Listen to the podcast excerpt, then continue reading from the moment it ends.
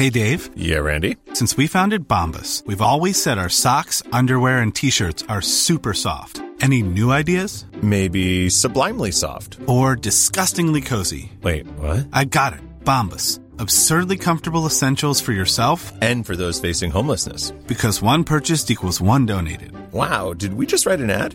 Yes. Bombas. Big comfort for everyone. Go to bombas.com slash ACAST and use code ACAST for 20% off your first purchase.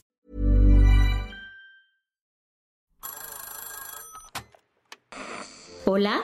Hola. Hola. Hola, hola. ¿Estás ahí? ¿Quieres saber lo que está pasando en tu país y en el mundo en pocos minutos? Te lo cuento.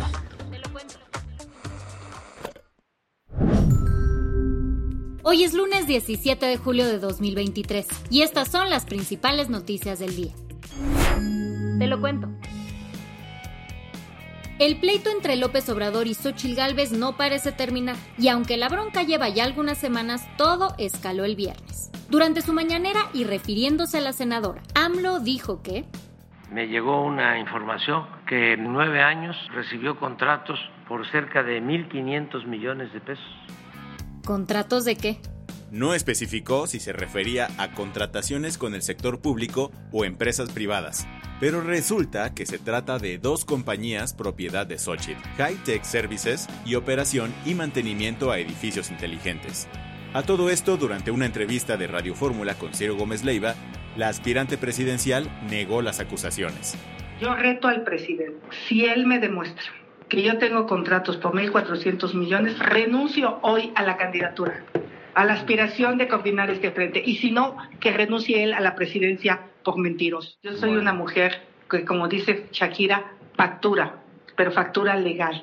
Nuevamente, no hay manera que el presidente acredite su dicho. Horas después de la mañanera, el presidente se lanzó a Twitter donde publicó un documento de nueve páginas con información financiera sobre estas empresas. Pero según la senadora los datos no cuadran, pues las cifras del documento ni siquiera llegan a 80 millones de pesos. En el mismo tuit, AMLO pidió que el empresario Claudio X González investigara los datos para hacer la denuncia legal correspondiente. A todo esto, Claudio es dueño de la empresa llamada Mexicanos contra la Corrupción. Sin embargo, el presi no detalló la razón de la demanda. Anterior a todo el despapalle del fin de semana, Xochitl metió dos denuncias contra el presidente ante el INE. Como respuesta, el jueves el Instituto Electoral le pidió al presi que le bajara dos rayitas y que dejara de hacer comentarios sobre los aspirantes presidenciales de oposición. A AMLO no le pareció nada y contestó que con esta resolución solo buscaban silenciarlo. Pero en mood de llevar la contraria, el nombre de la senadora sigue sonando dentro y fuera de sus conferencias. ¿Qué más hay? Movimiento Ciudadano anunció que iniciará el registro de sus aspirantes presidenciales el próximo 29 de septiembre. Los miembros del Consejo Nacional de Movimiento Ciudadano se vieron las caras el pasado viernes 14 de julio en el World Trade Center de la Ciudad de México.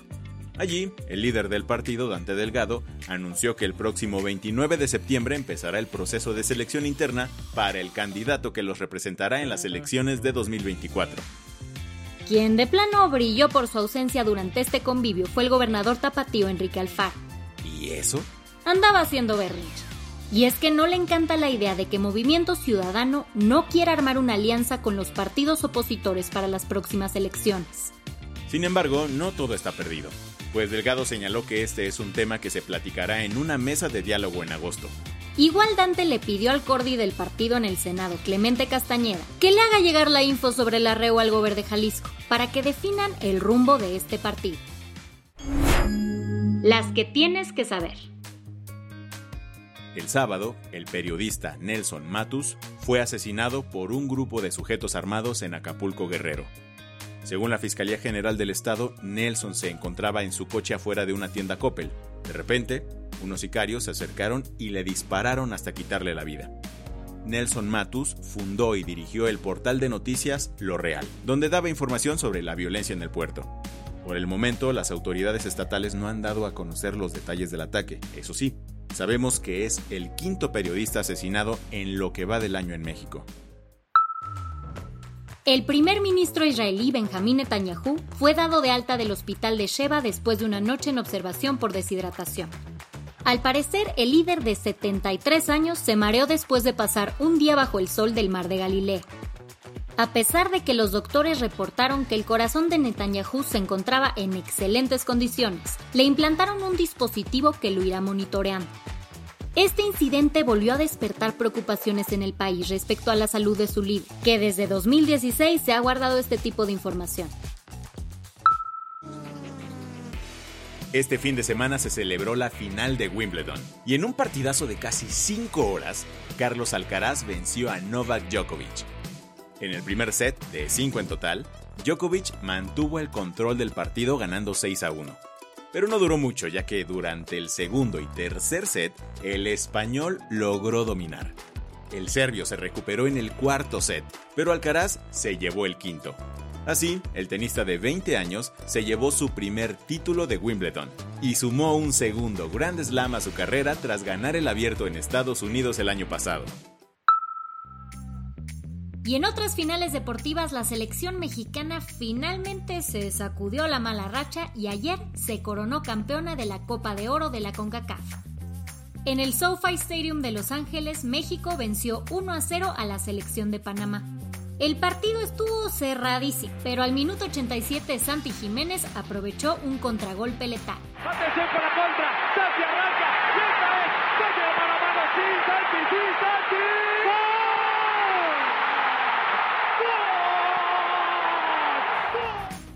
Con este resultado, México consiguió su novena Copa de Oro y sigue siendo la selección más ganadora de la CONCACAF. La del vaso medio lleno. El Registro Civil de Yucatán entregó las primeras 45 actas de nacimiento redactadas en lengua maya. Este se trata de un esfuerzo histórico por preservar la lengua maya y garantizar los derechos de identidad de las comunidades indígenas. Esta iniciativa importantísima busca hacer más accesibles los trámites burocráticos en regiones donde el español no es la lengua predominante. Cabe señalar que desde 2022 México comenzó a expedir actas de nacimiento redactadas en dialectos como el náhuatl. Ahora, se espera que este proyecto se expanda a otras regiones con alta concentración de hablantes de maya. Con esto cerramos las noticias más importantes del día. Yo soy Andrea Mijares. Y yo soy Baltasar Tercero. Gracias por acompañarnos hoy en Te lo Cuento. Nos escuchamos mañana. Con tu nuevo shot de noticias. Chao.